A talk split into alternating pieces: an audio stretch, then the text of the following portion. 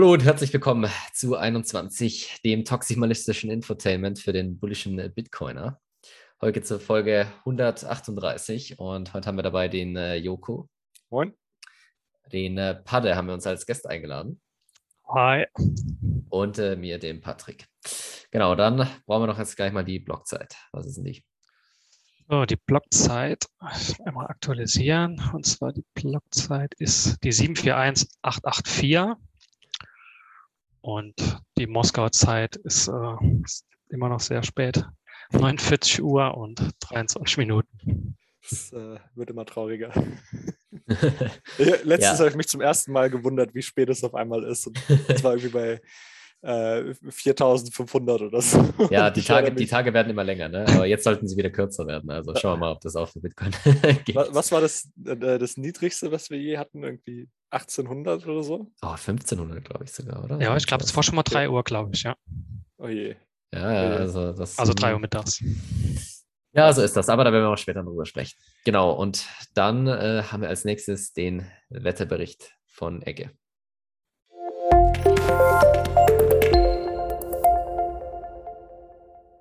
Hallo und herzlich willkommen zum Blog Report von heute. Es gilt Sommersonne Satoshi und das nicht nur vor der Tür, sondern auch im Mempool.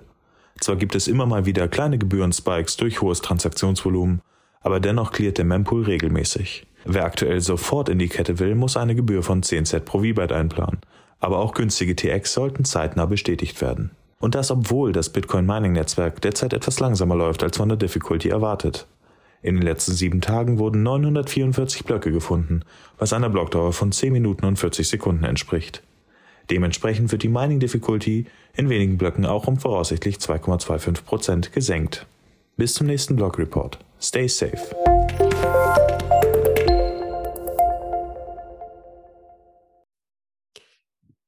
Genau.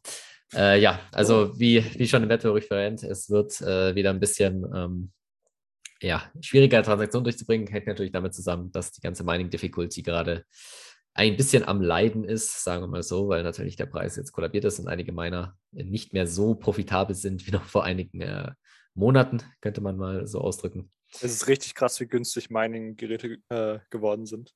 Also so ein S19 Pro habe ich heute für unter 5000 Dollar gesehen. Und vor ein paar Monaten ging die für 15.000 weg. Ja. Und äh, selbst, selbst bei dem Preis, selbst bei unter 5000 Dollar, brauchst du immer noch vier Jahre bei ungefähr so 7 Cent pro Kilowattstunde, bis du dein Geld zurück hast. Oh, das ist okay. Das ist schon ultra krass. Und so ein ähm, S9, den kriegst du wahrscheinlich jetzt nachgeschmissen, oder? Ja, S9, der ist wahrscheinlich, äh, da musst du Leute für bezahlen, dass sie den wegnehmen. Abholen kommen. Ja, aber so ist das Mining-Business, ne? Das ist halt wirklich Cutthroat, so. Da musst du extrem aufpassen und wenn du nicht extrem günstige ähm, Stromtarife ja. hast, dann wirst du direkt bist du direkt am Arsch. Aber die Hashrate ist gar nicht so stark eingebrochen, wie ich gedacht hätte. Also die ist irgendwie 10%, 15% unterm All-Time-High, wenn ich mich nicht irre. Deswegen ist es auch nicht so, äh, nicht so profitabel aktuell, weil halt die Difficulty eigentlich noch recht hoch ist für den Preis aktuell. Mhm. ja, halt es dauert ja immer lange, ne? bis, die ganze, bis die ganze Hashrate nachzieht. Also gerade jetzt, wenn der Preis stark nach oben geht, so schnell kannst du halt nicht neue ASICs machen. Vor allem nicht, wenn du jetzt globale Supply Chain Probleme hast und die Nachfrage nach Computern generell durch die Decke geht. Ja, da ja deswegen Problem, waren ja auch die ASICs ja. äh, lange Zeit so ultra teuer. Also das ja. lag ja nicht daran, dass sie äh, so ultra gut waren, sondern dass, dass, es davon halt nicht so mega viele gab. Ja, und natürlich, dass Bitcoin so krass gestiegen ist in so Ja, das, das meine ich ja. Also äh, man konnte nicht so schnell äh, ASICs bauen, wie äh, Bitcoin hochgegangen ist. Genau. Und das, obwohl ja Bitcoin im Vergleich zu anderen Bull-Cycles äh, gar nicht so krass gestiegen ist. Ne? Also, was hatten wir? Mhm. Eine Ver lass mich überlegen, Verzehnfachung, Verfünfzehnfachung oder so? Gut, also sagen wir mal vom All-Time-High waren es jetzt irgendwie eine, ja, was war es, Verdreifachung, ein bisschen mehr, verdreieinhalb oder so. Ja. Und äh, davor war es ja, was waren das, All-Time-High 2014? 1000 oder so, also 1000 auf 19.000 oder so. Das ist ja schon nochmal irgendwie. Kleiner Unterschied. Kleiner Unterschied auf jeden Fall, richtig. Allerdings ja. muss man natürlich auch sagen, dass es leichter ist, ähm, sagen wir von einer, von einer ganz kleinen Anzahl an ASICs auf eine mittlere Anzahl zu kommen, als von einer mittleren auf eine extrem hohe Anzahl. Also mhm. Du siehst ja jetzt gerade mit Ethereum und so, mit den ganzen Grafikkarten, dass es auch ein Einfluss hatte auf den weltweiten Grafikkartenmarkt oder generell äh, Computermarkt, könnte man fast sagen. Ich sehe schon die ersten Posts von Leuten, äh, Leuten, die sich freuen, dass jetzt endlich die Grafikkarten wieder günstiger werden oder überhaupt ja. zu bekommen sind. Du, also in der Gaming-Industrie ist das da schon, äh, macht schon was aus. Also wenn du halt, wenn Mhm. sich halt deine Nutzer, wenn die sich halt die Grafikkarten nicht mehr leisten können, Ja. dann ist es halt schon äh, ein großer Faktor, äh, der ja auch die Spielqualität beeinflusst, ob du jetzt mehr FPS kriegst oder mehr äh, oder ähm, sonstige Qualitätssachen Ja, ich habe damals musst. auch, oder wa- was heißt damals, vor einem halben Jahr noch überlegt, ähm, ich kriege für meine 1080 Ti, die ich mir, äh, die ich in meinem Rechner habe, kriege ich jetzt mehr als, ich, als damals, als ich sie vor irgendwie drei Jahren gekauft habe. Ja. Also vielleicht noch länger her. Ähm, verkaufe ich die jetzt und kaufe mir dafür irgendwie eine PlayStation 5 oder so. Aber Das äh, Problem ist, die PlayStation macht mir 5 war auch dreimal so teuer wie äh, ausgeschrieben. Das heißt, weil da ist ja auch eine Grafikkarte drin. also, Ja, aber ich glaube, zu dem Zeitpunkt hätte ich für die 1080 Ti sogar noch mehr bekommen. Aber dann hätte ich halt keine Grafikkarte gehabt und ich hätte auch keine andere bekommen. richtig. Aber je- jetzt so langsam kriegt man wieder Grafikkarten. Ähm, Genau. Aber es ist ja auch so, dass äh, wir wissen ja alle, Ethereum wird bald auf Proof of Stake umsteigen. soon Dementsprechend promise. sollte bald promise. soon, soon TM seit äh, einigen Jahren bereits gepromised. Jetzt schauen wir mal, ob es passiert. Die Difficulty Bomb wurde schon wieder verschoben. Ja, aber per das, das sieht ja wirklich niemand mehr. Achtung. Also, Hardfork Announcement war zwei Wochen vor Hardfork. Das heißt, jetzt haben Leute zwei Wochen Zeit, um ihre komplette Infrastruktur auf die neue, ähm, auf die neue Version zu ich updaten. verstehe nicht, warum die es überhaupt noch machen. Also, ist doch komplett sinnlos. Also, du schießt dir ja quasi, du, du- bindest dir einfach eine Waffe so ans Bein, dass, sie Mhm. dich nur in, dass du dir nur in den Fuß schießen kannst. Und jedes Mal äh, sagst du dir, oder da machst du so einen Zeitzünder dran. Ja, und jedes Mal dass du so, ja, okay, äh, wir wissen eh, wir können den Zeitzünder äh, entschärfen, aber Ja, warum überhaupt dann die Waffe ans Bein binden? So ist ja, Ja, vollkommen eben. sinnlos. Es war ja Aber- eigentlich äh, so geplant, so ja, ähm, wir binden die jetzt ein, damit wir auch wirklich zu Proof of Stake wechseln, also damit wir ein bisschen Druck haben, Es wenn ich ist- das richtig es- verstanden habe. Es ist super lustig. Also, es ist ein riesiger Unterschied auch zwischen Bitcoin und Ethereum, muss man wirklich sagen. Wenn man sich alte Bücher anschaut über Bitcoin oder so, wenn du zum Beispiel Book of Satoshi oder so dir anschaust, so was so Satoshi geschrieben, äh, Satoshi geschrieben hat oder was die Leute in den Foren geschrieben haben damals, so, oh, es gibt 21 Millionen und so bla bla bla. Das, kannst, das ist alles heute noch einigermaßen aktuell. Ja, Mhm. also wo du sagen kannst, da hat sich jetzt nicht so viel geändert. So 10 Minuten Blocktime, 21 Millionen, wie funktioniert eine Transaktion, wie funktioniert Mining und so, diese ganzen Sachen sind halt aktuell. Und bei Ethereum liest du dir halt irgendwie so das Antonopoulos-Buch durch von irgendwie 2017 oder wann das ist oder 16, keine Ahnung, wann er das rausgebracht hat. Oder wahrscheinlich so 18 Immobilien auf oder der so. Blockchain. Ja, keine Ahnung. Und da steht halt noch so drin, ja, die Difficulty Bomb, äh, die wird dann auf jeden Fall aktiviert. Und Hey, das, äh, ist doch immer noch, Fall, akt- das ist doch immer noch aktuell, Patrick. Ja, ich weiß gar nicht, ja. was du hast. ja, das ist also, das ist halt so, keine Ahnung, also was, was, was soll das bedeuten? Also, äh, das ist ja komplett anders und die ganzen Contracts sind anders, die ganzen, ähm, die, ganze, äh, die ganzen äh, Sachen haben sich weiterentwickelt, es gibt diese und dieses und jenes und hier und links und rechts und fünfmal komplizierter und an sich musst du eigentlich von vorne anfangen. Also, das ist ja schon ein Riesenunterschied, das muss man einfach so sagen und ich glaube, da wird auch keiner wirklich widersprechen, der äh, sich da mal mit beschäftigt hat. Also, So, ja, kommen wir mal äh, zu News. Äh, unsere erste News ist heute, dass ähm, BlockFi, einer der größten, ähm, äh, in Anführungsstrichen, Yield-Anbieter im Space, ähm, musste von äh, Sam Bankman-Fried, also von, vom Gründer, glaube ich, von äh, FTX, ja. ähm, ausgebailt werden, wenn man das so bezeichnen kann. Ähm, und zwar haben die in 2020 haben sie 60 Millionen Dollar verloren und in äh, 2021 haben sie 220 Millionen Dollar verloren. Und ähm, wer BlockFi nicht kennt, das ist so ein Service, der anbietet, ähm, wo du praktisch deine Bitcoin hinschicken kannst und dann kriegst du, glaube ich, 3% oder so pro Jahr äh, Rendite von denen. Und ähm, ja, musst halt deine äh, Bitcoin abgeben und kriegst dafür halt Geld. Je, jeweils im Jahr. Und ähm, das ist scheinbar nicht ganz so gut gelaufen in der letzten Zeit. Ähm, die sagen nicht ganz, äh, wie sie äh, diese 3% erwirtschaften, aber offensichtlich erwirtschaften sie es überhaupt nicht, weil sie Geld verloren haben. Ähm, am Anfang hatten sie es, glaube ich, haben, äh, haben sie groß spekuliert, dass sie den äh, GBTC-Trade machen. Also ähm, Grayscale Bitcoin war ja früher immer groß im Premium, also hatte einen höheren Wert als äh, Bitcoin Spot. Und das heißt, du konntest ähm, Grayscale Bitcoin schicken, hast dafür dann ähm, einen äh, GBTC bekommen und konntest sie dann nach einem Jahr verkaufen. Und das waren halt immer irgendwie so 10% oder so. Und ähm, dann hat halt Block, äh, ähm, BlockFi gesagt, okay, wir geben euch irgendwie 5% davon und ähm, behalten 5% für uns und dafür können wir das äh, für euch machen, weil einzelne Leute konnten das nicht machen. Und äh, jetzt ist aber so, dass Grayscale äh, Bitcoin halt irgendwie 30, 40 Prozent weniger wert ist ähm, als Bitcoin Spot und äh, die dadurch halt recht viel Geld verloren haben. Jetzt haben sie auch noch Geld verloren durch Luna, habe ich gehört. Weiß nicht genau, ob das stimmt, aber ähm, und dadurch, dass sie jetzt ziemlich viele VC-Investments machen, in äh, diverse Sachen investieren, äh, ist das halt alles andere als risikolos. Und ähm, laut den neuesten Zahlen haben sie irgendwie nur 3,4 Prozent der, äh, der Kundengelder liquide. Das heißt, auf, jed, auf 100 Leute oder so können vielleicht drei Leute gerade ihr Geld auszahlen. Und die, aber Auszahlung haben sie nicht pausiert, oder? Aber hätten sie wahrscheinlich machen müssen, wenn sie kein Geld bekommen hätten, oder? Genau. Sehe ich das richtig? Genau, also ich glaube, BlockFi, äh, BlockFi hat nicht ähm, pausiert per se, aber ich glaube, sie hatten ein paar Delayed Withdrawals. Also mhm. haben jedenfalls ein paar Leute gesagt, dass es bei ihnen sehr lange dauert, bis sie ihr Geld kriegen. Und ähm, ja, äh, Sam Bankman-Fried bzw. FTX hat ähm, BlockFi jetzt 250 Millionen Dollar zugeschossen, um die halt irgendwie liquide zu halten, dass sie die Withdrawals der Leute irgendwie ähm, abwickeln können. Ähm, als Kredit. Und ähm, ich glaube aber als besicherten Kredit. Das heißt, wenn BlockFi jetzt untergeht, ähm, kriegen die das Geld, bevor, bevor ihr euer Geld kriegt. Ähm, witzig ist es nämlich bei BlockFi, äh, ihr gebt nicht irgendwie, ihr depositet euer äh, Geld nicht bei BlockFi, ihr habt keinen Account bei BlockFi. Jedenfalls steht das bei denen so im Vertrag, sondern ihr gebt BlockFi einen unbesicherten Kredit. Das heißt, ähm, wenn irgendwie BlockFi untergeht, dann seid ihr die allerletzten, die ihr Geld wieder bekommen. Und das ist halt schon irgendwie euer komplette, euren kompletten Bitcoin-Stash ähm, zu riskieren für 3% im Jahr und darauf zu wetten, dass BlockFi irgendwie mit dem Geld ähm, Rendite erwirtschaften kann, ist einfach so unfassbar dumm. Ähm, also, ich glaube, Peter McCormack oder so macht für die Werbung.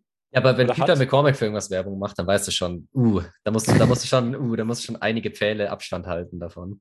Äh, weil das ist wirklich so, also ich meine, Peter McCormack, wer das nicht kennt, der macht ja den, ja, der macht ja den uh, What Bitcoin Did Podcast. Und das ist, glaube ich, auch der Bitcoin-Podcast mit der größten Reichweite weltweit, wenn mich nicht alles täuscht. Also der hat bestimmt 100.000 ja, Downloads pro Epis Episode oder so, kann ich mir schon gut vorstellen.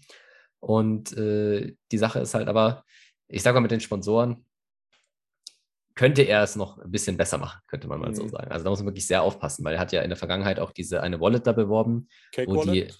Die, welche meinst du? Nee, das war davor schon. Das war irgend so eine, oh, ich weiß nicht mehr, wie die Wallet hieß, aber die wurde doch dann, da wurde doch dann äh, der Gründer hochgenommen wegen Geldwäsche oder irgendwas. Okay. Ähm, das wurde dann, war aber gar nicht so lange und dann hat er, genau, und dann hat er halt, macht er halt immer so Sachen wie, ja, Kraken oder so ist die beste Exchange und ich benutze nur Kraken und sobald kommt der neue Sponsor, kommt, oh ja, nee, Gemini ist doch die beste genau. Exchange und ich benutze nur Gemini äh, den ganzen Tag. Ähm, ja, keine Ahnung. Also ja, generell mit Krypto äh, muss man immer aufpassen und selber sich äh, eine Meinung bilden. Ja, natürlich ähm, denken wir, dass wir euch gute Produkte empfehlen, aber schaut euch alles genau an und überlegt, was ihr machen wollt. Genau. Und das gilt natürlich genau. für solche Sachen auch. Ähm, BlockFi ist aber nicht die einzige Firma, die ähm, Geld von FTX bekommen hat. Und zwar ähm, Voyager, das ist so eine äh, Kryptofirma, also eine Investment-App für äh, Kryptowährungen, die auch, äh, glaube ich, öffentlich gehandelt werden. Ähm, die bieten auch so eine ähm, Stablecoin-Kreditkarte an oder Debitkarte ist das ja dann, glaube ich. Ähm, die haben wohl das Problem, dass äh, Three Arrow Cap Capital, für die ihr Geld verwaltet hat, und Three Arrow Capital, glaube ich, ähm, darum ging es ja schon in der letzten News-Episode. Ähm, das ist ein Hedgefonds, der ähm, anderen Leuten eigentlich, eigentlich wie BlockFi äh, gesagt hat, okay, gebt uns euer Geld und wir erwirtschaften für euch irgendwie 10% Yield. Nur, dass sie halt das nicht für irgendwie kleine Kunden gemacht haben, sondern für so Sachen wie irgendwie große Investmentfirmen oder für ICOs und so. Und das, das ist jetzt exakt das Gleiche passiert. Und die sind einfach, ähm, die haben den 50 Prozent der Kundengelder gegeben. Also wirklich die Hälfte jeder äh, jede Gelder, die eingezahlt wurden von ihren Kunden, äh, ohne dass die Kunden, nehme ich an, äh, dem zugestimmt haben äh, haben die einfach zu Three Arrow Capital gegeben und die haben damit irgendwie rumspekuliert, in irgendwelche DeFi-Sachen investiert, äh, andere äh, VC-Investitionen ähm, gemacht oder so. Ähm, und jetzt, wo Three Arrow Capital halt insolvent ist, äh, fehlen, halt, fehlen denen halt jetzt irgendwie die Hälfte der Kundengelder. Ähm, 755 äh, Millionen US-Dollar haben die an Three Arrow Capital gegeben. Und äh, die haben sie bisher noch nicht wiederbekommen. Ähm, und äh, Sam Bankman-Fried versucht jetzt, denen so ein bisschen zu helfen mit einer etwas kleineren Summe von 200 Millionen Dollar. Ähm, das wird wahrscheinlich erstmal den ersten paar Kunden helfen, die ihr Geld ha äh, wiederhaben wollen. Aber ähm, wer Plus und Minus rechnen kann, der wird äh, ganz schnell feststellen, das reicht nicht für alle Leute, die ihr Geld wiederhaben wollen. Und ähm, ja, also ich kann nur von solchen Sachen irgendwie abraten. Das, äh, das Beschissene bei Voyager ist, äh, dass sie den Kunden überhaupt nicht gesagt haben, dass sie mit dem Geld ihrer Kunden spekulieren. Und inwiefern das irgendwie legal ist, dass sie das einfach an den Hedgefonds, äh, Hedgefonds abtreten und damit irgendwie Rendite machen, weiß ich nicht. Müssen wir vielleicht äh, Markus Büch nochmal einladen. Also hört sich auf jeden Fall nicht äh, besonders kundenfreundlich an. Also ich meine, das muss man ja zum Beispiel bei BlockFi, muss man das ja sagen, dort ist ja alles quasi in den Terms of Service und so klar definiert, dass sie halt sagen, hey, es ist wirklich nur ein Kredit, äh, ihr habt nicht wirklich einen Anspruch drauf und wir verleihen das Geld weiter und es ist potenziell möglich, dass ihr euer Geld verliert. Ja. Aber bei BlockFi haben sie es aber auch sehr heruntergespielt. Sie haben nur gesagt, wir, wir vergeben nur die besten Kredite und die Ausfallwahrscheinlichkeit ist super gering. Und dann haben sie halt davon Luna gekauft. Ja, aber das hat auch der Raoul Pal auch gesagt, dachte ich. Dass, äh, das ist äh, basically no risk, war doch der Spruch, den er rausgehauen hat. Also, weiß auch nicht. Ich glaube, wenn du Raoul Pal irgendwas machst, was Raoul Pal sagt, dann ja, dann, dann wünsche ich dir auch viel Spaß mit deinem basically no house. Ja, ja, generell ist halt irgendwie so diese Strategie. Ähm, ich weiß nicht, wieso man noch extra irgendwie 3% Yield haben will bei einem Asset, was halt so ultra volatil ist wie Bitcoin. Irgendwie halt im Durchschnitt 200% Profit macht im Jahr oder äh, 200% plus macht im Jahr. Wieso kümmert man sich dann um 3% äh, und geht das Risiko ein, dass einem das Geld weggenommen wird? Also, das steht doch in, in überhaupt gar keinem Verhältnis, finde ich. Ja, würdest du das machen, Padde? Was sagst du? Nee, auf gar keinen Fall. Also ich muss sagen, bevor ich zu Bitcoin, Bitcoin gekommen bin, war mir das sowieso noch gar nicht so bewusst. Äh, ich sag mal, dass die Firmen oder jetzt in dem Fall, wenn die dann so abrauchen, dass dann alles weg ist. Durch Bitcoin habe ich auch erstmal die, ist mir erstmal klar geworden, wie wichtig äh, es eigentlich ist, dass man die Coins bei sich hält und äh, ja. Also das, vor, ja. Das, das Gute ist ja, oder was heißt das Gute? Ähm, wir kennen das ja eigentlich nur so, dass wenn du irgendwie ähm, Geld bei einer Bank hast oder auf irgendeinem ähm, Trading-Konto oder so, dass das Einlagen gesichert ist. Also dass du irgendwie, äh, mhm. äh, wenn, selbst wenn die pleite gehen, kriegst du bis zu 100.000 Euro oder so zurück. Ja. Aber das ist halt bei solchen Plattformen halt überhaupt nicht so. Richtig. Aber auch viele wissen gar nicht, dass es, dass es nur bis zu einer gewissen Summe ist. Die mhm. denken halt, dass äh, quasi das Geld auf der Bank sicher ist. Und auch bei einer normalen Bankinsolvenz äh, ist, kann, ist halt alles, was über 100.000 da drauf ist, genau. äh, ist weg. Ja, gut, natürlich kann man jetzt sagen, da musst du schon sehr, sehr reich sein, wenn du über 100.000 Cash hast, weil die meisten, die, glaube ich, einigermaßen verstanden haben, wie das Finanzsystem funktioniert, die haben nicht 100.000 Cash rumliegen, außer sie sind halt Milliardäre, sage ich mal, mhm. sondern du hast es halt investiert in irgendwelche Sachen, sei es jetzt Aktien, Immobilien, zahlst den Kredit damit ab oder sonstiges. Das heißt, es ist schon eine gewisse Sicherheit, aber man muss natürlich äh, überlegen, woher kommt diese Sicherheit. Es ist ja nicht so, dass der Staat aufgrund seiner hohen Produktivität dir dieses Geld gibt, wenn die Bank ausfällt, sondern was passiert ist natürlich, äh, im schlimmsten Fall muss halt dieses gesamte Geld gedruckt werden. Und das heißt, du wirst, du wirst immer dein Geld bekommen, zumindest bis zu dieser Grenze, die ja auch immer weniger wird, weil die Inflation ja immer weiter ansteigt. Das heißt, 100.000 mhm. heute sind nicht dasselbe wie 100.000 vor zehn Jahren, die du als Einlagensicherung hast. Stimmt ähm, eigentlich. Die müsste eigentlich jedes Jahr angehoben werden. Ja, aber das passiert doch nie. Also es ist mhm. immer so, die ganzen Sachen, die schlecht für den Staat sind, werden äh, an nie an die Inflation angepasst und die gut für den Staat sind, werden immer an die Inflation angepasst. Also schau dir zum Beispiel an, äh, die äh, ganzen Freigrenzen äh, für, für Steuern und so weiter.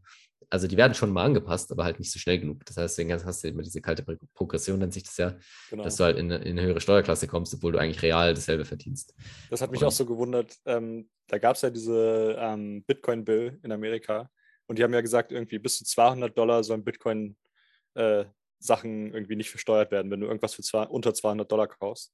Aber in Amerika ist halt aktuell kriegst du vielleicht noch ein paar Sachen so für 200 Dollar, aber es ist so arschteuer alles in fünf Jahren wirst du da, damit einkaufen gehen können oder so, höchstens. Ja, obwohl ich glaube, dass das schon ein bisschen mehr so ein Door-Opener halt ist, wo du halt dann sagst, okay, mhm. dann können wir es ja nochmal erhöhen oder so. Es funktioniert ganz gut. Ich meine, so was ähnliches haben wir ja in Deutschland de facto auch, weil du ja diese privaten Veräußerungsgeschäfte hast, wo du eine gewisse Freigrenze hast, äh, die du äh, machen kannst pro Jahr. Das heißt, theoretisch haben wir sowas mhm. in Deutschland auch, nur halt nicht pro Purchase, sondern halt insgesamt.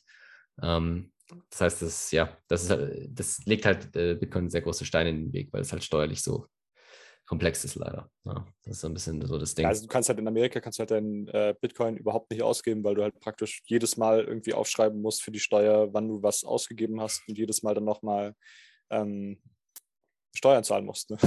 Richtig. Also, Gewinnertragssteuer oder so, glaube ich. Äh, Kapitalertragssteuer muss Kapitalertragssteuer. also zahlen, soweit ich weiß. Äh, in Deutschland ist es ja sogar Einkommensteuer, die du drauf zahlen musst, äh, wenn du das machst. Ähm, Unter einem Jahr. Genau. Das heißt also, äh, je nachdem, ob man ein hohes Einkommen hat oder nicht, ist es halt von quasi 0 bis irgendwie 45 Prozent, also ja, in Deutschland. In hm. Österreich ist, glaube ich, sogar. Hm, ah, nee, in Österreich haben sie es ja jetzt geändert. Da ist es ja quasi immer Kapitalertrag, wie ich es jetzt verstanden habe. Aber ja, da muss man auf jeden Fall aufpassen. Also, ich meine, wir haben jetzt auch gesagt, dass wir dieses Thema nochmal generell so ein bisschen so als Aufhänger nehmen wollen für so, ein, für so eine Diskussion über generell Leverage. Also, ich glaube, das ist auch vieles, was man gerade jetzt im Bärenmarkt einfach wieder sieht dass es doch äh, Leute gibt, die sich da übernommen haben, die vielleicht da zu viel investiert haben, die nicht ein gutes Risikomanagement gemacht haben. Und dann können wir so ein bisschen so durchgehen, so was so die Basics sind. Also was man auf jeden Fall immer bedenken muss. Also Nummer eins Regel ist immer, man sollte nie mehr investieren, als man äh, bereit ist zu verlieren. Ja? Mhm. Das heißt das konkret, ähm, was passiert, wenn 100 Prozent von dem, was du investiert hast, weg ist morgen? Okay? Verlierst du dann dein Haus, bist du obdachlos, äh, bist, kommen dann die äh, Kredithaie ja, zu dir nach Hause oder ist es mehr so, dass du halt sagst, okay, dann kann ich halt vielleicht äh, in meinem Alter ja vielleicht mir weniger leisten oder vielleicht äh, kann ich jetzt, muss ich auf den, irgendwie vielleicht einen Urlaub verzichten oder einen zweiten Urlaub verzichten oder so. Aber im Endeffekt bin ich, äh, wird es mich nicht groß betreffen und vor allem nicht sofort betreffen, sondern halt vielleicht irgendwann später mal äh, in gewisser Art und Weise, aber aktuell quasi merke merk ich fast gar nichts. Ja, ja und, es ist halt, es ist halt immer auch ultra schwer, wenn man so ähm, gerade auch am Anfang so super bullish ist und auch gerade in so einem äh, Bullrun ähm, in den Markt kommt zum allerersten Mal und dann sieht, es geht einfach hoch und es geht hoch und es geht hoch. Äh, und dann ist man natürlich irgendwie dazu verleitet, nochmal noch mal mehr Geld reinzustecken und so weiter. Ähm, das ist halt super gefährlich, äh, finde ich auch für viele. Und das, ist, das kommt jetzt nicht irgendwie aus der Sicht von jemandem, der äh, irgendwie jetzt der Schlauste ist, weil er irgendwie jetzt nicht äh, 100% Bitcoin gegangen ist und er jetzt alles verloren hat oder so, sondern einfach nur, ähm, weil das bei Bitcoin halt einfach immer so ist, dass, oder bei eigentlich jedem, du hast bei jedem Asset, was du kaufst, hast du immer ein gewisses Risiko drin. Und ja. ähm, deswegen, man muss das halt irgendwie mit sich selber ausmachen und man muss halt auch irgendwie objektiv bleiben ähm, und nicht einfach nur äh, emotional handeln. Genau. Ich. Aber das ist halt, das, das Ding ist halt, das ist leicht gesagt, schwer umgesetzt. Ja. Also man muss halt wirklich, also gerade dieses nicht gierig werden und so, das ist extrem schwer für die meisten Leute, weil die sehen halt dann, okay, mit Bitcoin habe ich jetzt vielleicht 50 Prozent gemacht, aber mit Altcoin 795.000 habe ich äh, vielleicht 100 Prozent mhm. gemacht, okay, in demselben Zeitraum. Natürlich komplett Survivorship Bias, die ganzen Coins, die gestorben sind, die ganzen, die man, von denen man nie was gehört hat, natürlich ignoriert aber halt so rückblickend dann sich halt irgendwas rausgeschaut, was gerade auf Platz 1 steht und dann halt gesagt, okay, äh, das brauche, das äh, vergleiche ich jetzt einfach mal und dann halt so die massive FOMO zu haben und dann in irgendwelche kompletten irgendwas reinzugehen. Ich meine, das ist ja auch nichts Neues im Kryptomarkt. Ja, das ist jetzt nicht irgendwie, dass im, Kryptomarkt jetzt äh, die Leute zum ersten Mal gierig geworden sind, sondern das ja, gab es ja, ja auch immer. irgendwie. Das ist ja auch irgendwo äh, so die ähm, Kritik am ganzen Altcoin-Markt, äh, Shitcoin-Markt, ähm, dass die Leute halt einfach zu gierig sind und halt einfach äh, noch mal mehr Risiko äh, haben wollen als von Bitcoin. Äh, wobei halt das Risiko bei Bitcoin halt auch schon noch da ist, jedenfalls äh, objektiv betrachtet. Und ähm, dass die Leute da halt dann praktisch äh, den Hebel ansetzen und sagen, okay, ähm, ich will zehnmal so viel Return und dafür ähm, will ich zehnmal so viel Risiko haben. Aber dann, ist, hat, dann hat das für mich irgendwie keinen äh, Investitionscharakter mehr, äh, sondern es ist halt einfach nur irgendwie Casino. Ich, ich glaube auch, das muss gar nicht so mit dem Risikofaktor zu tun haben, sondern auch einfach dieses, das, ich sag mal, das Bekannte, wenn, wenn jetzt da äh, auf den ganzen Plattformen der SAT-Preis stehen wird, dann wäre es vielleicht nicht so schlimm, wie wenn da äh, BTC steht. Hm. Und das ja ein Riesensprung ist und man sich dann vorstellen muss, okay, bei 50, 60.000 geht der dann noch auf 120, so hm. bei den Shitcoins. Oh, da kostet nur drei Cent, äh, 1000 ja. Stück und so. Ja, ja. Und das ist halt, so, so eine Rechnung, ne? Also Ich habe ich hab so viel Shiba Inu. Wenn, der, wenn Shiba Inu noch jetzt sich Wenn verdreißig es auf einen Dollar geht, wenn es auf einen Dollar geht, das Genau ist so der so. beste Spruch. Dann, dann vergesst ihr aber halt, dass wenn es auf einen Dollar geht, das irgendwie mehr wert wäre als die gesamte US, äh, genau, äh, genau. keine Ahnung, die gesamte US-Wirtschaft äh, in einem Jahr produziert. Also das, ja, also da muss man halt, also das sind halt die super Basics. Ich glaube, die meisten, die zuhören, die wissen das, aber es schadet trotzdem nicht, äh, dass es nochmal euren Freunden erklärt, so äh, diese Art von Argumentation ist kompletter Schwachsinn und äh, wer Das das, ist halt macht, aber auch der Grund, warum- 100% wrecked werden. Das ist aber auch äh, 100% absichtlich, dass so viele Coins so eine hohe äh, Auf jeden Fall. Supply haben. Also Auf jeden Fall. Also das gibt, glaube ich, äh, die, die eigentlich fast 99 oder fast alle Coins haben äh, quasi als Zahl was Niedrigeres dastehen als Bitcoin. Also haben quasi deutlich mehr Einheiten beziehungsweise halt deutlich weniger Liquidität. gab es Ja. nicht mal so einen Coin, wovon Es gab mal so einen zehn, Coin. zehn Stück gab oder so. Genau. Das hieß dann irgendwie One Trillion oder so. Wie, Ja. ah, wie heißt das denn? Ist Das hatte so einen mega Eve- EFI oder irgendwie, so, ich habe es vergessen. Ich weiß nicht, Nein, nein, nein, das war so ein, ein Joke-Coin in 2017 oder so. Hatte aber eine super hohe Marktkapitalisierung, weil das Aber Ding da gab es doch mal dieses Yearn getradet wurde. Finance oder irgendwas gab es doch auch mal, die dann irgendwie einen Wert von irgendwie 40 40.000 oder irgendwas. Ich weiß es nicht mehr. Auf jeden Fall ist das normalerweise nicht der Modus operandi, könnte man sagen, ja, sondern der, normalerweise machen sie eben genau dieses, oh, wenn es nur auf einen Dollar geht. Und jedes Mal hörst du das. Bei jedem winzigen Shitcoin immer, oh, wenn es nur auf einen Dollar geht, stell dir vor, wie reich wir sind. Und die checken halt einfach nicht, dass es darum geht, wie hoch ist die Marktkapitalisierung, also wie hoch ist das gesamte Kapital, was da reinfließt äh, und wie, wie gut sind die Orderbücher, also wie tief sind die. Also das heißt quasi im Endeffekt, müsst ihr euch das so vorstellen, der Preis ist ja nur äh, der letzte gehandelte, äh, vereinbarte Preis auf einer Börse. Also es ist ja nicht so, dass man alle Coins zu diesem Preis verkaufen kann oder alle Coins zu diesem Preis kaufen könnte. Ja, das ist komplett falsch, sondern wenn du verkaufst, dann ähm, sinkt dieser Preis weil dann nur noch irgendwann Leute kommen, die zu einem gewisser Weise, ja, äh, niedrigen Preis dann kaufen wollen. Ja, sonst hätten sie ja schon gekauft. Und so geht es halt die ganze Zeit runter und irgendwann bist du bei Null.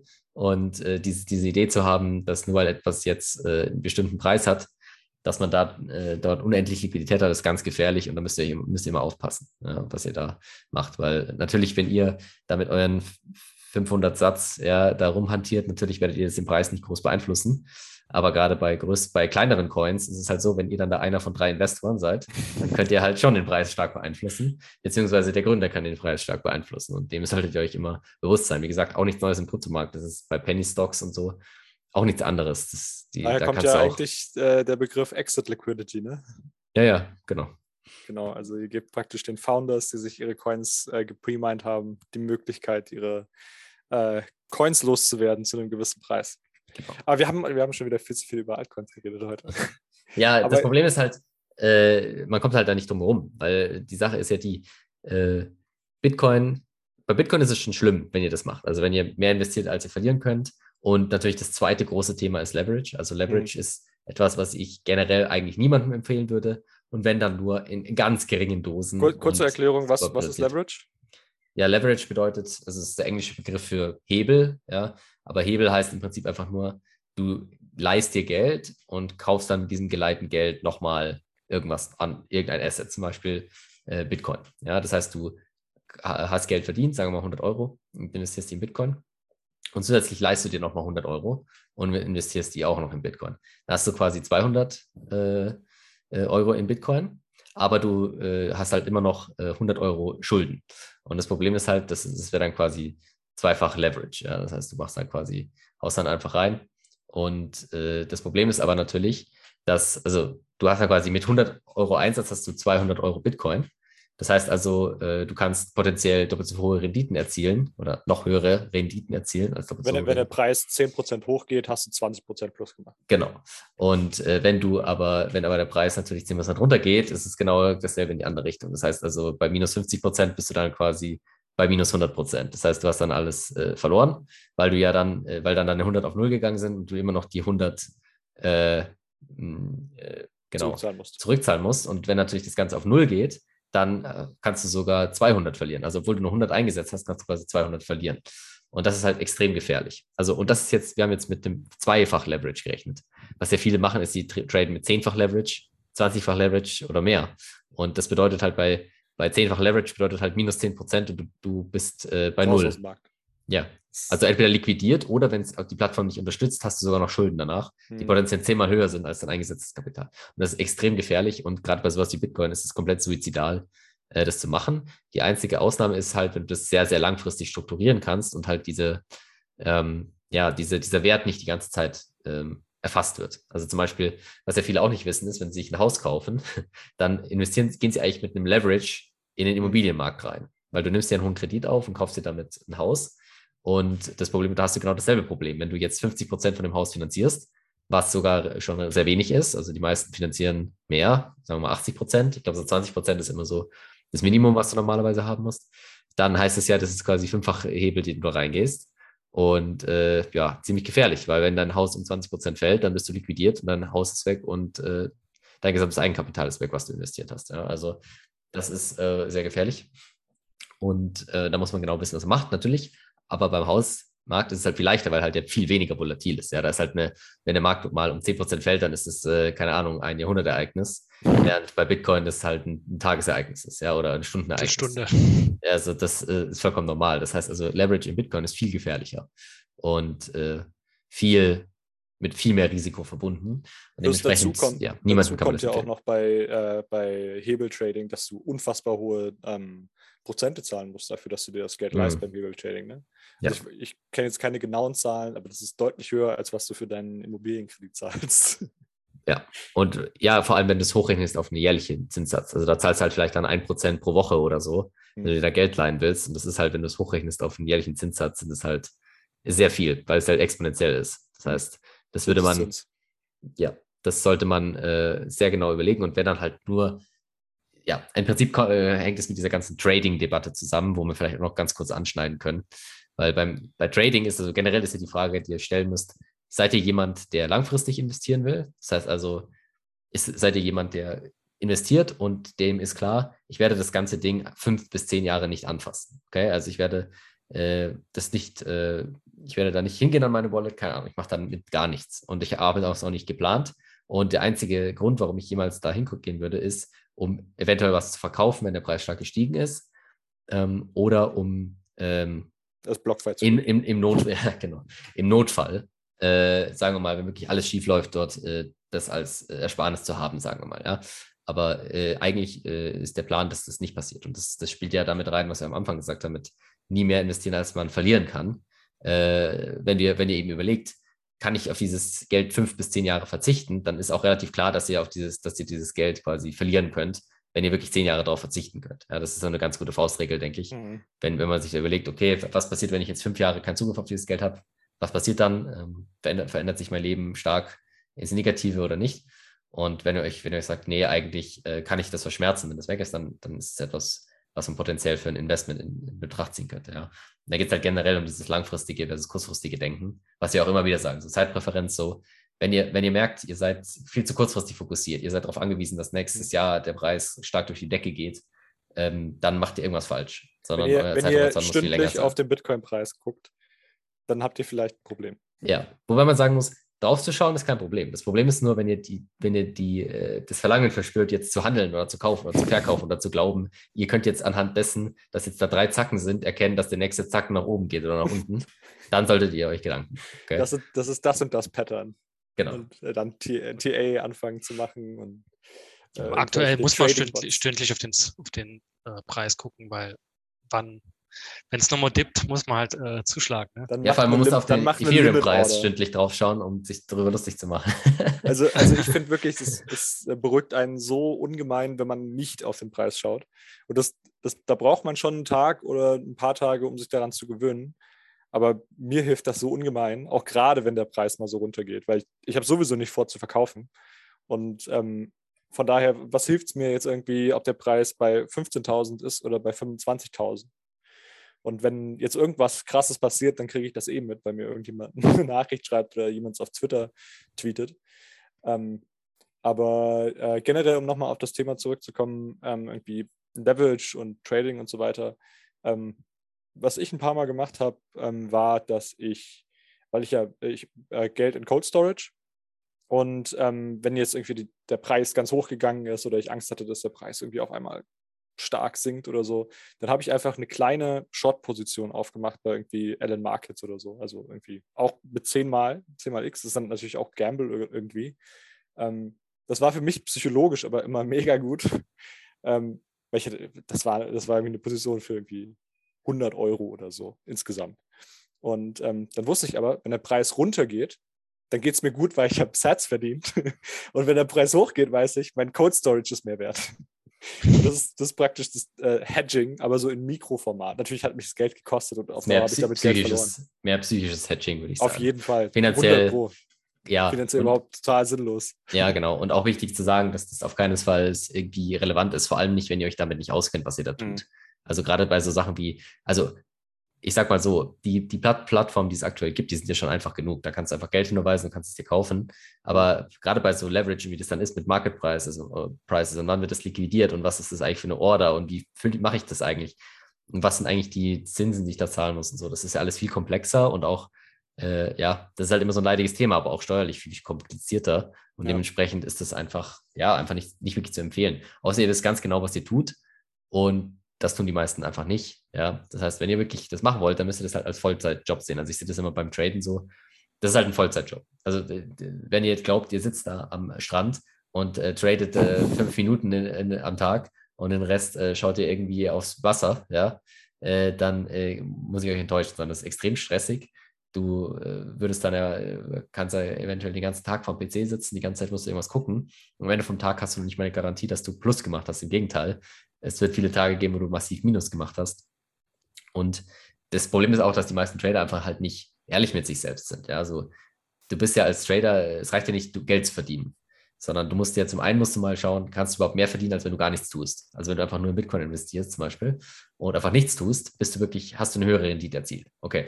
Wenn du das getan hast, dann hast du die erste Hürde ge genommen. Okay. Aber das Problem ist, du musst ja noch die zweite Hürde knacken, nämlich schau dir dein Steuersystem an und guck, ob das dann wirklich besser ist. Und gerade bei Bitcoin in Deutschland ist es extrem schwierig, weil wie willst du, du musst ja quasi eine doppelt so hohe Rendite machen, wenn du beim einen mit dem Einkommensteuersatz belastet wirst und beim anderen das umsonst äh, quasi kriegst und keine Steuern zahlen musst. Das musst du halt doppelt so hohe Rendite wie Bitcoin machen, damit es sich lohnt. So, dann hast du die zweite Hürde geknackt.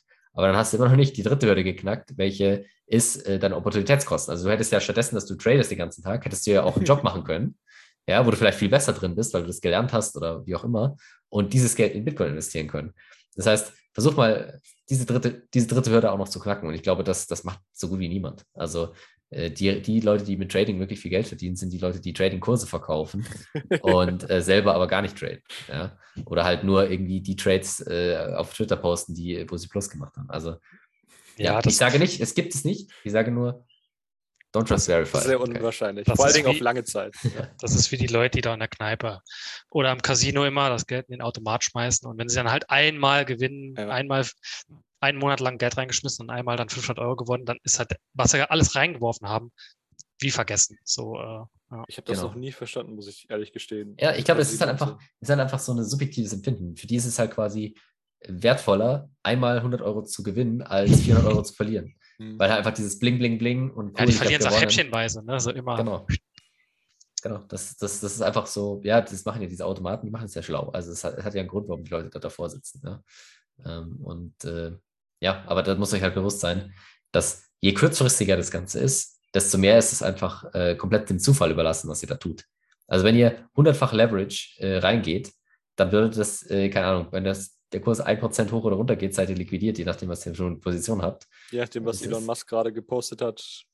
Äh, nicht, nicht mal das, äh, je nachdem, wie zufällig gerade irgendwie eine Order ausgeführt wird, kann es sein, dass ihr äh, liquidiert werdet oder nicht. Ja, und das ist ja komplett blödsinnig, äh, da zu glauben, man kann damit irgendwas machen. Okay, also Empfehlung ist auf definitiv, habt einen langen Zeithorizont, ja, schaut nicht, äh, macht, macht solche Geschichten nicht, wie irgendwelche euch zu verschulden und da was aufzunehmen. Und da muss man auch auf jeden Fall Leute im, im Bitcoin-Space auch kritisieren dafür. Ja? Sowas wie Michael Saylor oder so, der hatte schon so Sachen gebracht wie, ähm, ja, äh, finanziert euer Haus und äh, geht in Bitcoin und sonst was. Mhm. Obwohl er natürlich bei gewissen diversen Podcasts schon differenzierter war, wo er halt gesagt hat, hey, wenn es halt so ist, dass ihr wirklich äh, einen Kredit aufnehmen könnt langfristig, also über fünf bis zehn Jahre, und ihr auch, wenn es mal der Kurs fällt, nicht liquidiert werdet. Und so wie er es ja auch mit seiner Firma strukturiert hat, dann, dann macht es schon mehr Sinn. Das Problem ist, die meisten Menschen haben keinen Zugriff auf diese Art von Kredite. Ähm, Und dementsprechend äh, müsst ihr da schon Experten sein, um zu wissen, was ihr da tut. Ja, also sehr, sehr gefährlich. Und genau dasselbe gilt für das, für das Lending, also quasi das Ausleihen von Bitcoin, was wir schon vorhin gesagt haben. Äh, wollt ihr wirklich 3% Rendite bekommen, und es ist teilweise sicher nicht mal 3%, das ist weniger, ähm, äh, nur damit ihr äh, dann quasi äh, euer, euer, ihr gebt halt komplett Kontrolle über eure, eure Keys auf und die Wahrscheinlichkeit, dass ihr 100% verliert, ist einfach, solange das irgendwie mehr als ein paar Prozent pro Jahr ist, lohnt es sich das schon nicht mehr, weil ihr ja 100% verlieren könnt, aber nur 3% hast, Rendite pro Jahr kein, bekommt. Du kannst überhaupt also, nicht einschätzen, wie hoch das Risiko ist. Ja. Also, Oder es ist, ist ja komplett du kannst sogar, ja, und die meisten, würde ich sagen, unterschätzen es massiv. Also du siehst jetzt große Anbieter wie BlockFi, wenn die pleite gehen, dann sind halt massiv viele Nutzer betroffen. Und ähm, ja, also wollt ihr euch wirklich diesem Risiko aussetzen. Ich sehe es als äh, sehr fraglich an, dass das äh, Sinn machen kann. Ja. Genau, dann kommen wir doch mal zum nächsten Thema. Und zwar äh, ProShares hat einen Short Bitcoin ETF gelauncht. Es gibt endlich einen Bitcoin ETF. Äh, ja, wir haben ja das Thema schon sehr oft gehabt. Bitcoin ETFs gibt es viele schon. Also es gibt, äh, man muss ja unterscheiden, Futures ETFs äh, und Spot. Und in den USA gibt es ja immer noch keinen Spot, aber man kann jetzt einen Short ETF kaufen, der mit Futures funktioniert. Kleiner Titbit, ja, aber immer noch, immer noch nicht Spot, aber keine Ahnung. Das, hat, das Thema hatten wir schon so viel oft. Da würde ich jetzt nicht noch gerne noch länger drüber reden. Das ist nur ein ganz interessantes Thema, dass es halt immer einfach immer noch nicht äh, passiert ist. Und äh, Kanada und sonst wo gibt es alles schon längst. Es Jetzt scheint kein Problem zu sein. endlich äh, Bitcoin schaden. Ja, toll. Kann man, kann man den dann eigentlich auch in den 401k nehmen? Wahrscheinlich. ja, durch, durchaus, denke ich schon. Also wenn du, wenn du wirklich, wenn du wirklich ein überzeugter Bitcoin-Kritiker bist, kannst du, ja, kannst du da reingehen. Also ich würde es dir empfehlen, der Geld verlieren will langfristig, aber gut. Kurzfristig vielleicht, kann das natürlich schon Sinn machen. Oder so. Ja, also man darf immer nicht vergessen, dass du auch so große Finanzinstitutionen, äh, die wollen nicht unbedingt jetzt, dass der Kurs sinkt oder irgendwas. Vielleicht sind sie einfach nur eben, haben sie irgendwie Exposure und wollen halt das halt quasi hatchen, äh, dass sie halt sagen, okay, äh, in dem schlimmsten Fall verliere ich halt nur 30 Prozent und nicht 80 oder irgendwas. Mhm. Ja, und das ist ja eine legitime Strategie und dafür kann man das auch benutzen. Ja, man weiß, was man tut. Genau.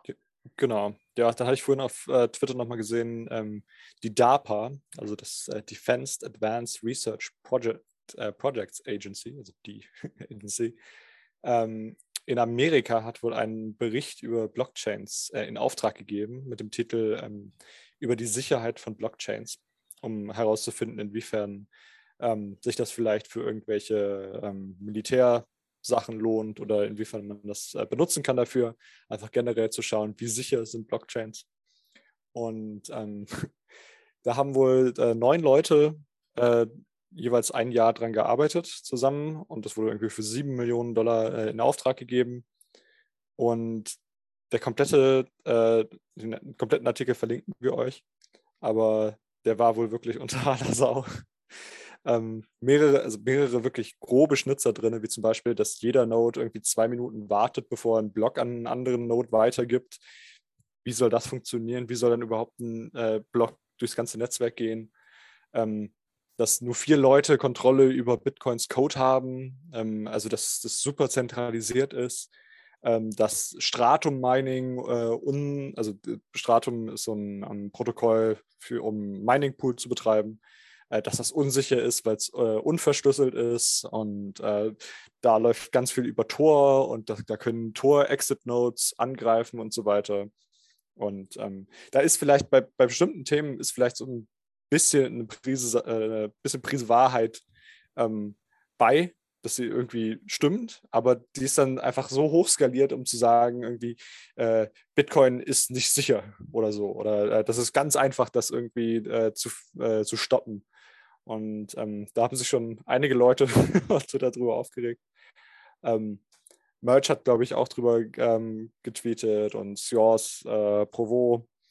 Ähm, also ich weiß nicht, wieso immer so, wieso Leute solche Artikel schreiben, die sich offensichtlich nicht mit dem Thema auseinandersetzen, wirklich. Also ich, es hört sich für mich eher so an, als wäre da halt ein bisschen Geld, äh, sagen wir mal, äh, an Leute geflossen, die äh, günstig gegenüber der, ja, wie soll man sagen, an die, äh, die, die günstig irgendwie an die Politik sich, äh, sagen wir, angeschmiegt haben. Ja, aber warum? also, das ist ja, ja, ja das ist halt einfach, so, so, funktioniert halt Korruption. So. Du, du nimmst halt irgendwie, du kannst ja nicht einfach so das Geld auszahlen, sondern was du machst ist, du gehst halt dann her, zum Beispiel, das passiert ja auch im, im äh, Militärindustriekomplex in den USA sehr häufig, dass halt dann einfach, statt dass das Geld halt natürlich kannst du nicht einfach an irgendwelche Rüstungsunternehmen geben, sondern du machst dann einfach einen riesen Auftrag, äh, der halt dann einfach viel teurer ist als äh, eigentlich nötig und dementsprechend wird dann das Geld quasi politisch durch Lobbyismus halt an diese Unternehmen äh, ausgezahlt. Ja, also da mhm. gibt es ja ganz gute Beispiele auch, gerade in diesen ganzen Militärsachen mit Flugzeugen und mit äh, Raketenstarts und so, äh, wo einfach massiv Geld da äh, rausgepumpt wird. Und ich glaube so auch, ja, du siehst ja, dass die Qualität, also für sieben Millionen hätte man auf jeden Fall mal irgendwie eine Person auf Twitter fragen können, was sie meint. Aber gut, äh, so ist es halt dann. Ja, Merch meinte irgendwie, sie haben äh, Stack Overflow gefunden. Ja, also ist ja absolut lächerlich. Also dementsprechend, glaube ich, braucht man da auch jetzt nicht mehr Zeit drauf verwenden. Ähm, das war einfach nur eine Art Geld. Aber es ist, es legal ist aus dem Staat raus, sie, rauszuziehen. Es ist ja eigentlich ganz interessant, dass sie sich damit beschäftigen, aber dann sollten sie es vielleicht richtig machen. Ja. Ähm, genau. Genau. Ähm, dann kommen wir äh, zum Werbeblock. Und zwar, wenn ihr nicht äh, hier ge gerugpult werden wollt, ja, und wenn ihr wollt, wissen wollt, dass eure äh, Sats sicher verwahrt bei euch sind, natürlich mit äh, gutem Backup, dann würde ich euch empfehlen, euch die äh, Bitbox 02 anzuschaffen. Da kriegt ihr 5% Rabatt mit dem Code 21 ähm, auf schiffkrypto.ch und äh, am besten schiffkrypto.ch slash 21 direkt äh, aufrufen. Dann unterstützt ihr den Verein und äh, am besten empfehlt es auch natürlich euren Freunden und äh, die, dass ihr am besten die ganzen Sats von irgendwelchen shady Plattformen abziehen und äh, selber verwahren. Natürlich ist es in gewisser Weise ein bisschen Aufwand, man muss sich auskennen, was man tut, aber äh, es ist doch einfacher, als man denkt. Und wenn man sich mal damit beschäftigt einfach, hat. Muss ich ja, sagen.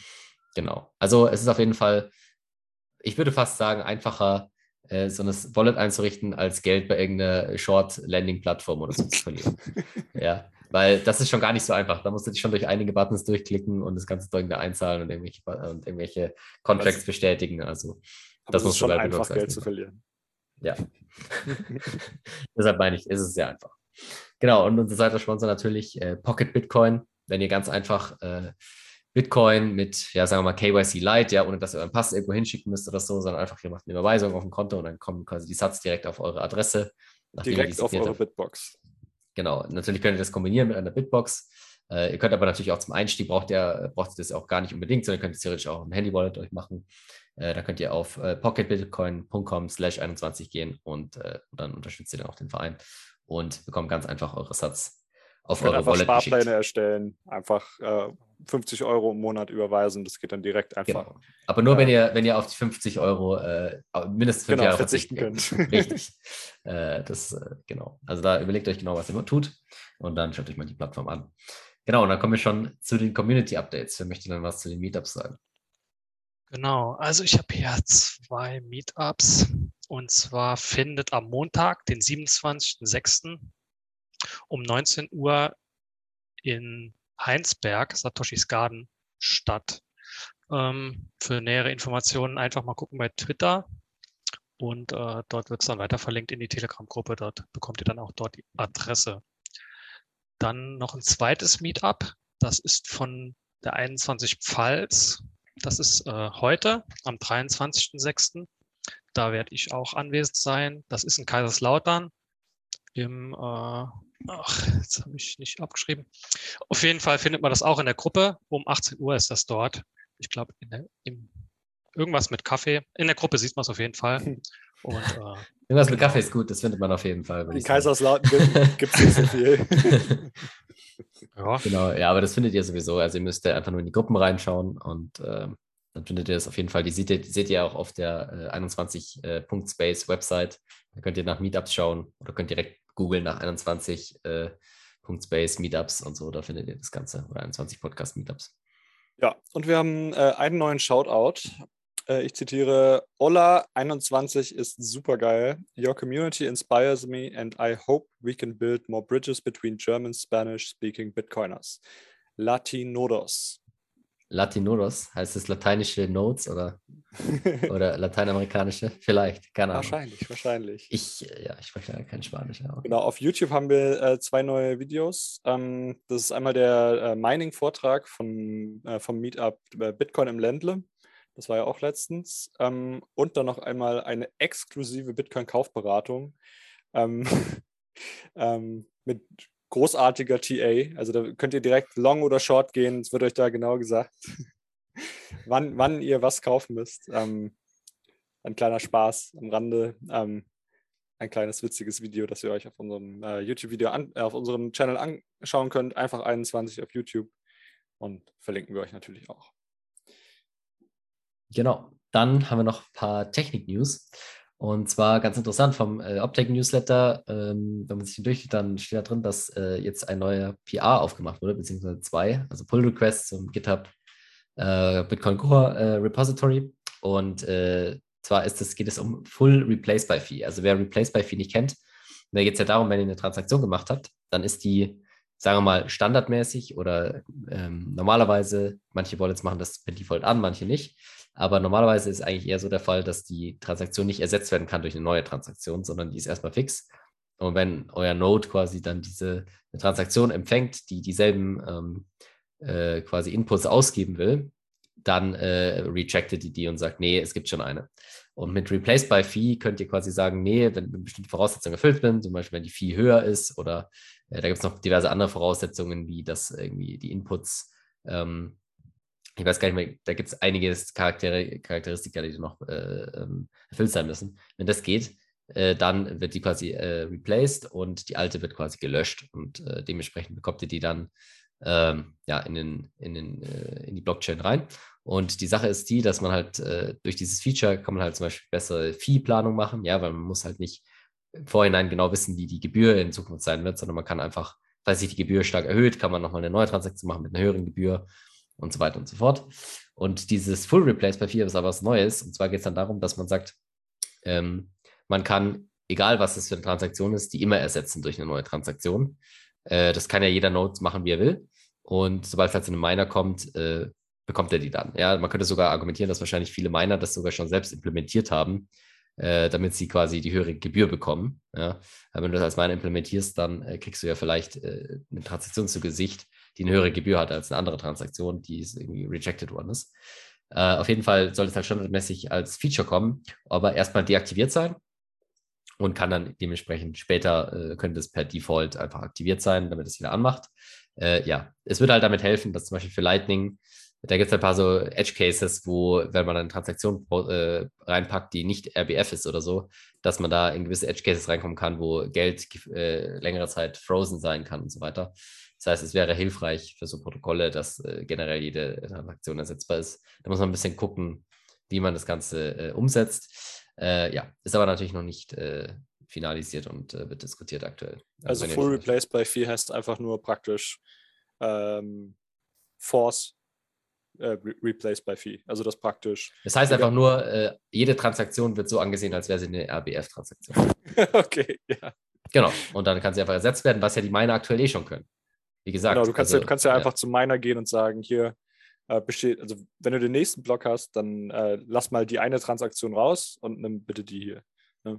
Genau, ist aber halt nicht im Bitcoin-Protokoll selbst implementiert. Im Bitcoin-Protokoll selbst wirst du halt, solange du jetzt keinen modifizierten Code hast, wird diese Transaktion abgelehnt. Äh, solange sie eben nicht RBF aktiviert hat. Und mit diesem Force RBF wäre das dann eben möglich. Es gab halt damals, als die Bitcoin Cash äh, Fork-Zeiten, gab es halt einmal eine große Diskussion, weil halt wenn du natürlich Bitcoin als Zahlungssystem nutzen willst, dann ist es natürlich sehr blöd, wenn du die Transaktion äh, überschreiben kannst mit einem Output, was woanders hingeht. Genau. Äh, und dementsprechend gab es damals eine große Diskussion darüber, aber mittlerweile sind sich, glaube ich, alle Bitcoiner irgendwo einig, dass äh, das ein gutes Feature ist, äh, um den Mempool besser zu managen, weil du kannst dich eh nicht darauf verlassen, solange die Transaktion nicht bestätigt ist mhm. und ein paar Confirmations hat, was halt für so ein Bezahl-Use-Case halt super Mist ist, weil du willst halt nicht mit zehn Minuten mindestens warten, äh, bis deine Transaktion finalisiert ist. Ja, ja Bitcoin Cash hat, hat, sich damals immer äh, krass drauf verlassen, also auf Zero-Conf, ne? Ja, immer noch. Hm. Also bei denen hat sich ja nichts geändert. Also außer halt, dass die an Relevanz massiv eingebüßt haben, aber deren Technologie hat sich ja nicht weiterentwickelt, im Gegenteil. Ähm, genau. Also wenn euch das technisch interessiert, könnt ihr mal in diese Pull also Das ist eigentlich anschauen. nur was, was, ähm, naja, das sind keine Konsensregeln, sondern das sind einfach nur Sachen, die jeder Node selbst. Richtig, jeder könnte das bereits selbst bei sich so machen, wie er lustig ist. Wichtig ist ja nur, äh, dass äh, die Transaktionen, die in den Block reinkommen, dass die halt nicht schon ausgegeben worden sind und so weiter. Aber was im Mempool ist, ist, ist nicht konsensrelevant. Und jeder kann seinen Mempool programmieren, wie er lustig ist. Äh, du brauchst auch gar keinen Mempool. Es gibt, du kannst ja deinen Node auch so einstellen, dass du gar keine Transaktionen empfängst, sondern nur Blöcke. Das kannst du auch machen. Und dann äh, hast du gar keinen Mempool. Also der Mempool ist nicht konsensrelevant. Dementsprechend kann man das auch einfach so machen, dass man das halt als Setting macht. Und jeder kann einstellen oder ausstellen. Und für Miner macht es vielleicht Sinn, das direkt einzuschalten, damit sie nicht selber halt implementieren genug, müssen. Es müssen halt genug Leute haben, damit die Transaktionen sich ähm, propagieren. Richtig, aber das ist, ja, das, meine, das sind halt so tricky Edge Cases, ne? Also wenn du halt jetzt ein Miner bist und bist direkt mit Coinbase oder so verbunden mhm. oder mit den großen Börsen, dann wirst du halt den Großteil der Transaktionen schon mitbekommen, ja. Es ist ja nun mal so, dass die meisten auf diesen Börsen sind. Und äh, ja, äh, denke, die meisten Miner haben das sowieso schon implementiert. Ich glaube, das ist einfach eine, ja, eine standardmäßige Implementierung, die halt alle einfach nutzen können, damit halt nicht die Miner irgendwelche Sachen maintainen müssen, die potenziell Bugs haben. Weil das will man ja als Netzwerk generell vermeiden, dass halt die Miner irgendwie out of sync sind, weil sie irgendeinen Bug haben. Das ist mhm. ja nicht besonders schlau. Ja, klingt genau. auf jeden Fall ganz interessant, auch so was äh, Justice-Transaktionen bei Lightning angeht und so weiter. Also wenn genau. du irgendwie ähm, was bestätigt haben musst, wenn jemand anderes genau. einen alten Channel State broadcastet oder so. Das ist ja das Problem mit den, äh, warum es dann auch die Anchor-Channels jetzt gab. Ja. Genau. Ähm, ja, unsere zweite Technik-News ist, dass äh, Wasabi Wallet 2.0 äh, herausgekommen ist. Darüber hatten, glaube ich, haben sie, glaube ich, letzte Woche auch schon so ein bisschen geredet. Ähm, ich hatte das jetzt äh, mal ausprobiert die Woche und äh, funktioniert schon echt gut. Ähm, ein paar Funktionen äh, fehlen mir leider noch so ein bisschen. Also so Coin Control und richtige Fee Control ähm, hat es jetzt, soweit ich das gesehen habe, noch nicht so gut. Du kannst zwar einzelne Coins mit Tastenkombinationen auswählen, aber es ist nicht ganz so einfach. Und ähm, ja, also das Mixen hat gut funktioniert. Ähm, alles prima, hat ein äh, bisschen gedauert, aber so, so ist das eben. Ähm, ja, sieht, sieht äh, prima aus, sieht deutlich moderner aus als das alte Wasabi Wallet. Also lässt sich dann auch deutlich einfacher ähm, benutzen, denke ich mal, für viele Leute. Ähm, ihr könnt zwar eure Bitbox äh, mit Wasabi verbinden, aber nicht direkt von der Bitbox mixen, leider. Ähm, geht, geht aber bei anderen CoinJoin-Implementationen äh, auch meines Wissens nicht. Ähm, genau. So bei Was Wasabi, glaube ich, gab es ja äh, dann, als es rauskam, 2.0 als Beta, ähm, ein anderes Team, was es geforkt hat und einen zweiten Koordina Koordinator laufen lässt oder so, der nicht blacklistet oder irgendwie sowas. Äh, das habe ich mir noch nicht angeschaut, aber generell wird das dann ja eine ähnliche App sein. Ähm, ich hatte es mir nur angeschaut und fand es eigentlich ganz gut bisher. Ähm, ja, haben wir sonst noch was? Noch finale Worte von unserem Gast. ja, heute war schon ein bisschen schwereres Thema für mich, aber ähm, naja. Ist doch auch gut, wenn man nicht viel über Trading reden kann. das ist ja, gut, nee. wenn man da keine schlechten Erfahrungen hat, von denen man ja. erzählen muss. Ja. Nee, da hat mich da Roman direkt ganz früh schon. Äh, das tatsächlich, also das unterschätzt man so massiv, weil du weißt nicht, wie viele Leute reingegangen wären, wenn ja. sie, ja, also wenn sie halt die, das Wissen nicht gehabt hätten. Und mhm. das weiß man halt von vielen Leuten, die einfach ja, natürlich gibt es Leute, die generell anfällig für solche Sachen sind, die dann an jede mögliche Spielsucht da direkt reinfallen. Aber es hilft doch, wenn man zumindest erstmal so ein bisschen Überblick bekommt und sagt, hey, wenn ihr wirklich das mal gemacht habt und habt langfristig investiert und habt mal gesehen, wie es funktioniert, wenn ihr dann immer noch sagt, ich will das jetzt einfach mal ausprobieren, okay, macht's halt, aber dann überlegt halt genau, was ihr tut. Und für einen Anfänger ist das alles generell überhaupt nicht zu empfehlen, auf keinen Fall. Ja, genau. Ansonsten, äh, ja, Meetup-mäßig äh, kann ich allen nur empfehlen, wenn bei euch in der Gegend es keine Gruppe gibt bei Telegram, gründet eine, äh, gründet bei Twitter ein 21 mit eurem Land, Stadt, Kreis, keine Ahnung. Und äh, die Leute kommen zu euch in die Gruppe und äh, die werden dankbar sein, dass ihr die Gruppe gegründet habt, weil die es wahrscheinlich dann einfach nicht selber machen, weil manche halt trotzdem ein bisschen scheuer sei, äh, scheu sind. Und äh, ansonsten, wir haben da jetzt richtig viel Spaß bei uns im Saarland, auch im letzten Meetup. Äh, da wird, da wird dann über so viele Themen gesprochen. Also das ist dann richtig cool. Es kommen so viele unterschiedliche Leute damit rein und äh, das entwickelt sich und das macht richtig Spaß. Und, äh, Werden es immer mehr Leute oder werden es jetzt langsam wieder weniger Leute im Bärenmarkt? nee, es werden mehr Leute. Also ich sag mal, in der Gruppe haben jetzt 100 und bei dem letzten Meetup waren so 24 ungefähr. das ist, das ist schon krass. Also das ist richtig cool. Und ich hatte dann auch mal geschaut, weil ich nicht genug bekommen konnte, äh, was hier in der Nähe, was hier noch in der Nähe ist. Das war dann 21 Kaiserslautern und da dachte ich, komm, ich fahre da einfach hin. Ich hab, bin in die Gruppe rein, habe gesehen, die machen Meetup, bin dahin, super coole Leute und die waren dann auch letztes Mal bei uns im Saarland Meetup und äh, das ist eine Stunde Fahrt. Also das ist richtig cool und ich muss sagen, ähm, pff, der Preis, also ich habe da jetzt noch keinen gesehen, der da jetzt irgendwie ein bisschen Bammel bekommen hat, sondern alle versuchen halt mehr Sets zu stacken. Ähm, genau. Das ist Was- halt auch, das darf man nicht unterschätzen. Da, Ja. diese, diese, diese langfristige Perspektive und auch diese Ruhe, die du halt einfach hast, weil du sagst, hey, Ja, ja. ob das jetzt kurzfristig hoch oder runter geht, interessiert mich nicht. Und das ist psychisch auch viel einfacher, als wenn ihr da irgendwie euren äh, gesamten Net Worth da drin habt und äh, nächste Woche damit Essen kaufen wollt, dann äh, ist euer Leben weniger entspannt, könnte man so zusammenfassen. Also wir haben uns jetzt äh, besonders in der Gruppe so, wir versuchen so gut umzusetzen wie möglich, dass, ich sag mal, dieses, die, man hört es jetzt auch immer öfter bei Twitter, den Begriff Hoddeln ist natürlich auf jeden Fall richtig, sag mal so, für den Goldstack, den man sich vielleicht mal so- in die Bitbox legt.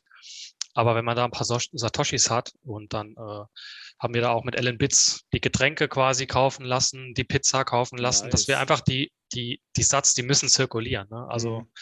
und äh, da merkt man auch, da sind noch ein paar Stück, die, die wollen keinen Sat ausgeben. Und dann äh, sage ich immer, gib den jetzt aus und kauf direkt nach. So und ich sag mal, die Leute, die jetzt auch schon über ein Jahr dabei sind, die brauchen dann ja auch nichts, äh, die brauchen ja nichts Spezielles mehr dann zu beachten eigentlich. Eben. Und äh, ich, ich denke mal, das wäre auch so das, was, was wir jetzt in den nächsten ähm, Wochen, Monaten, dass wir schauen müssen, dass, dass wir diese Zirkulation mehr in, in Umlauf kriegen. So. Ich finde, es macht halt auch einfach Spaß, mit Bitcoin Geld auszugeben. Das stimmt, Also ja. so, so doof es klingt. Aber ich, ich muss auch mal sagen, also wir hatten jetzt, oder ich, oder auch in der, in der Gruppe, wir haben immer ganz viele Leute versucht, direkt mit Blue Wallet zu onboarden. Wir haben dann auch QR-Codes dahin geklebt, dass sie sich direkt äh, runterladen können. Wir hatten uns dann vorher schon Satoshis über, über Lightning äh, Kraken rübergezogen, um es denen zu geben. Und dann ging letzten Samstag, äh, letzten Donnerstag ging einfach anderthalb Tage scheiß Blue Wallet nicht. Ja, das bei Blue Wallet das- ist das manchmal leider so. Unglaublich. Also jetzt, äh, ja, jetzt, das wird jetzt nicht mehr benutzt. Also Sie- sie- Siehst du mal, wie wichtig Self-Custody ist.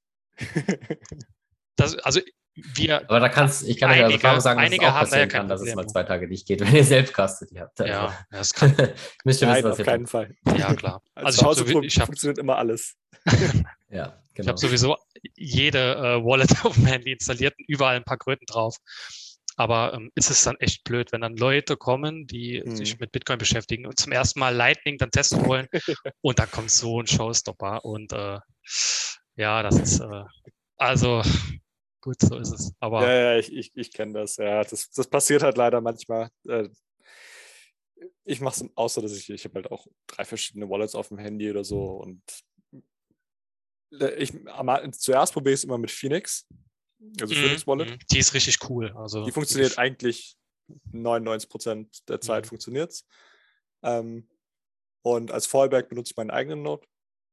Und ähm, wenn alles nicht mehr funktioniert, benutze ich Wallet of Satoshi.